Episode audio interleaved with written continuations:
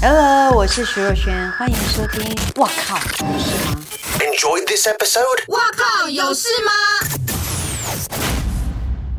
我想要再问一个，就是、嗯我们大概也都会想要问的问题，啊就是、如果只能够在经费有限的情情况之下、嗯做医美，要做什么？什么可以做，什么不能 做？哦，什么不能做？我不建议全，我比较不建议全身麻醉，然后开刀，嗯，要见血，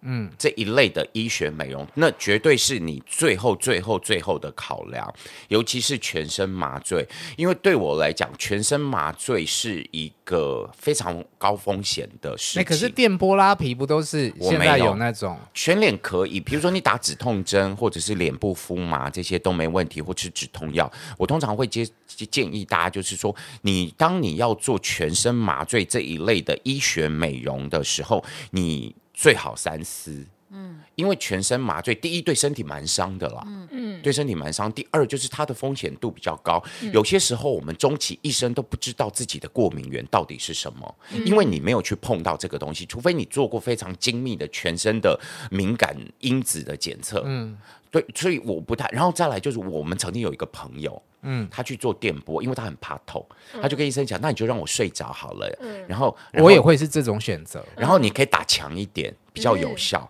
结果他就全身麻醉睡着去做电波，起来之后他整个脸像烫伤，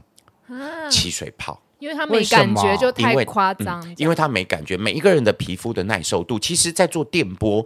音波这一类的东西的时候，它都是用热能去刺激你的皮哦肤，让皮肤在进经过伤害之后再生的能力。嗯所以每一个人的皮肤耐受度不同，医生他会针对你在接受这个治疗的过程当中，如果你真的对，他痛的会一受不直了，他们都会一直问说你痛不痛，你痛嗯对要讲这样，对对对对对对，所以他会去去去判断，但可是你全麻的时候，就是所以所以已经才会睡着了所以才会因为这你样睡着，你不知道痛，没办所法以医反生，应啊而且你还加了一句说开强一点没关系，啊，他整啊整个打， 结果他整个就起水 泡，可是这不是烫伤医生应该要去控制那个量跟那可能记可能在记得当下强打弱的时候不会有那么大的反应，是哦对可能过了半个小时以后才开始。因为可能你的皮肤比一般人耐受度低，他又是第一次做没做过，所以他根本不知道这个判别，所以全身麻醉。对我来讲是在医美里面最危险的一件事情。嗯然后当然就是呃，医美再进一级的可能就是要开，就是会见血，会打开你的皮比肤。方说抽脂这样， 抽纸比过来什么意思？ 没有就是 随手，或者是什么龙。隆鼻呀、嗯什么双什么眼什么皮啊削骨啊，双眼皮目前见血量非常少啦，哦对，非常少。但是那个你也要重点评估。你看，像韩国艺人，他们其实韩国男明星通常都不整眼睛啊，嗯，他只动脸，其他部分。例如譬如譬如说我，哦，山根、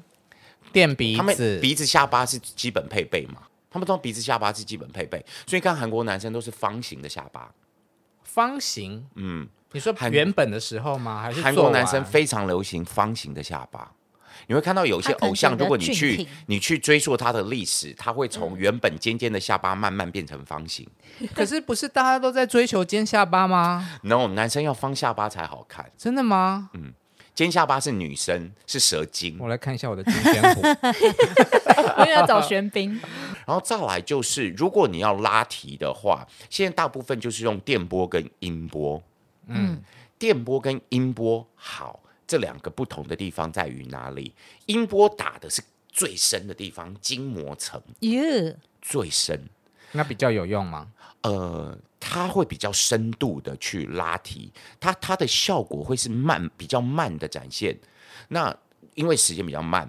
那电波它是利用比较高的加热的方式。嗯，我我常常做一个比喻哦，大家听了就是我们在烤肉，五花肉本来这么大一块。你放到烤盘上面一烤，它是不是会缩起来？对，它会快速的电波会快速的燃烧你的脂肪，啊哈，让你的皮肤因为看起来脂肪的紧收起缩来嗯就变紧了。哦，那会，焦啊，呃它所以它。你就会看着脸红红的、啊 对，所以它会某某一部分的伤害之后，让它刺激它的伤害的胶原蛋白再生。哦对，哦所以如果说你的脸已经很瘦的人，嗯，就不建议打大量的电波。音波听到感不？听到？没哦就可能会比较适合音波。 ，OK，哦深层一点的作好用，让它慢一点我。适合打音波。嗯，听众朋友啊，你们在打电波、音波的时候，就像五花肉哦。那五爪拉皮是什么？好，那个那个其实是透过内视镜，到要厉害。那是透过内视镜，它在呃，通常就在我们的发际线的边缘，哦或者耳朵的边缘或外我听起缘。来就觉得很，然后呢，它用内视镜把你的皮肤开一个小孔，然后呢，是把一个那个那个鱼类似线，对对，类似有沟的这种呃可分解的线，嗯，然后把它注射进去你的皮肤里面，然后的往回拉，它就会有一个勾勾把你的皮肤或者你的肉向筋膜向上拉，然后它在最后的地方固定，嗯，你的皮肤就会呈现一种向上，所以就是所谓的埋线。类似埋线。五爪拉皮其实类似埋线，只是埋线跟五爪拉皮它所使用现在的勾勾还有材质、可分解的速度或者是注射的方式不同。那现在还有人在做那种以前有明星的因为那种个是拉皮吗，那个是最有效的，但复原期要比较久，对不对？对也比较贵。对，现就是现在有很多所谓的内视镜玻璃术，它不用割皮，听起来好恐怖 哎、哦。真的传统的拉皮是打开像上现在很多拉技起术来都是用那个微创的方法，它就会让你就是它，咻然后它原来伤口这么小一个，对对对，嗯啊，传统的是把跟它拉开，真的是把皮就这样往剥上开拉，然后拉起来，就把多余的皮剪掉，然后再缝起来我。跟你讲，因为我朋友有去做，然后他还全程记录拍照片给我看。我说：“哎呀，拜托你， 可以不要发这种照片给我看吗？”我、那个做完会肿得像猪头一样，所以这种就对是你所谓的见血的，就比较不对建议。这对吧种，我就会建议那是你最后一 步，那是最后一步。对，那个是最后，就是真的非不得已。那我个人是认为还是要去找多，就是 second opinion。Second opinion 就是嗯听别人的意见，，嗯对，或者是你多找两个医美医师听他们的建议。对，尤其是当你要去见血的时候，嗯，要去见血，